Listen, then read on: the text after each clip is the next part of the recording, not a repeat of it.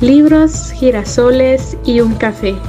Este espacio para escuchar, motivar y empoderar a la mujer guerrera que llevas dentro. En DMAG te damos la bienvenida.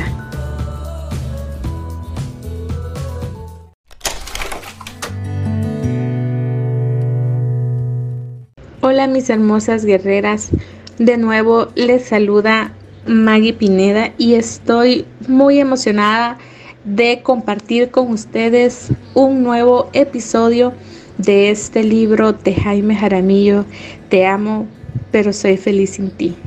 Así que continuamos con el siguiente capítulo. Te amo, pero soy feliz sin ti. Jaime Jaramillo. Celebra la vida no puedes evitar que la tristeza y el miedo vuelvan a tu alrededor, pero sí puedes evitar que construyan con tu cabello sus nidos en tu cabeza. Las herramientas que te he dado no servirán de nada si solamente te limitas a planificar, calcular y evaluar cómo vas a aplicarlas en tu vida, ya que un propósito sin acción es simplemente una ilusión. Muchas personas ante los problemas se vuelven víctimas de la parálisis y desperdician horas, días y años analizando el momento adecuado para elegir tomar acción y dar el paso decisivo. Mientras hacen esos análisis, la vida continúa y se desperdician momentos valiosos, pues se quedan esperando el momento adecuado para actuar. Para poder iniciar este nuevo camino debes ir ligero de equipaje. Suelta lo que te pesa tanto, lo que hace más pesado tu equipaje y ese continuar viviendo en el pasado y mantener viva la esperanza de que todo podrá volver a ser como antes. Realmente la única cosa que te paraliza y que no te deja actuar es el miedo especialmente a la soledad, al fracaso y a no volver a amar nunca a nadie o a no encontrar quien te ame. Todo lo que has vivido hasta hoy es parte de tu pasado y ese pasado no volverá. Por eso, lo que has vivido hasta hoy no lo veas como un problema o una desgracia, sino como un obstáculo que te ha mandado Dios para que evoluciones y aprendas. Solamente debes aceptar con humildad y comprender que lo único que puedes cambiar es lo que está en tu interior. No malgastes tu tiempo buscando respuestas al porqué de lo que te sucedió, sino que mira hacia arriba y busca el para qué de esas experiencias, ya que ellas te darán la sabiduría para no volver a caer en la inconsciencia. Si tienes conciencia plena de todo lo que está sucediendo en tu interior y decides arriesgarte a tomar acción concreta, a pesar del dolor que hayas sentido porque las cosas no sucedieron como esperabas, podrás realmente desprenderte y liberarte del miedo que te paraliza, te hace dudar y no te deja actuar. Debemos dejar de vivir aferrados y llenos de miedos a perder la supuesta comodidad y seguridad, porque la verdad es que no hay nada seguro en esta vida. Lo único que te llevarás contigo al morir será el amor y lo que hayas hecho por los demás, lo cual te inmortalizará ya que todas las cosas se quedarán aquí. La evolución que has logrado alcanzar sobre tu conciencia te permitirá llegar a un estado donde permanentemente podrás celebrar apreciando cada instante o cada ocasión que la vida te da.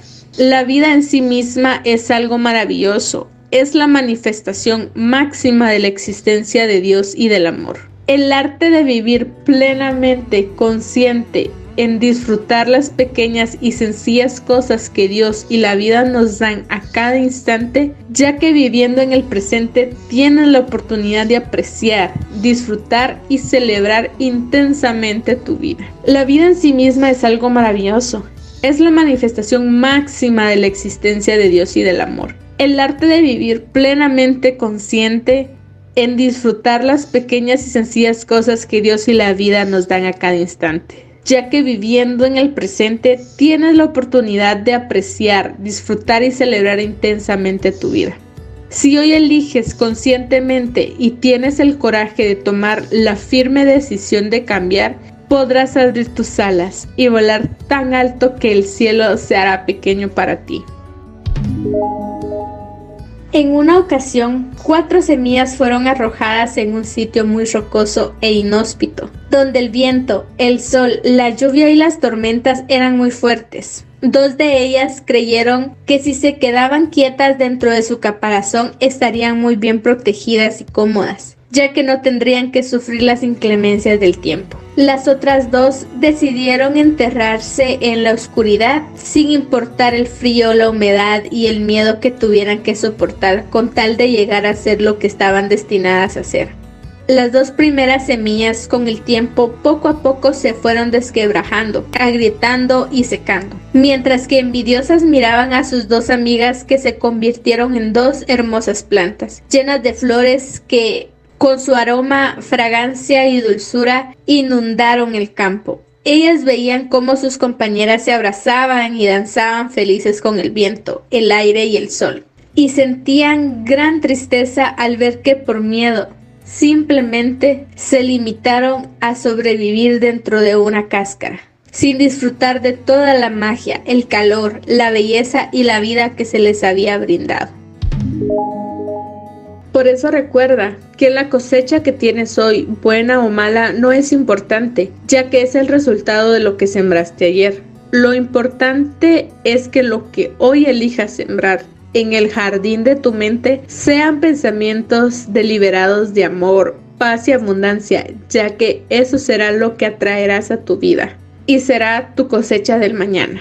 Debes aprender a celebrar y a apreciar tu vida cada instante que vivas y agradecer por el simple hecho de estar vivo. Cuando entiendes que la vida como tal es bella, aunque esas personas que no estén a tu lado o aquello que era importante lo hayas perdido, comenzarás a celebrarla y a disfrutar plenamente.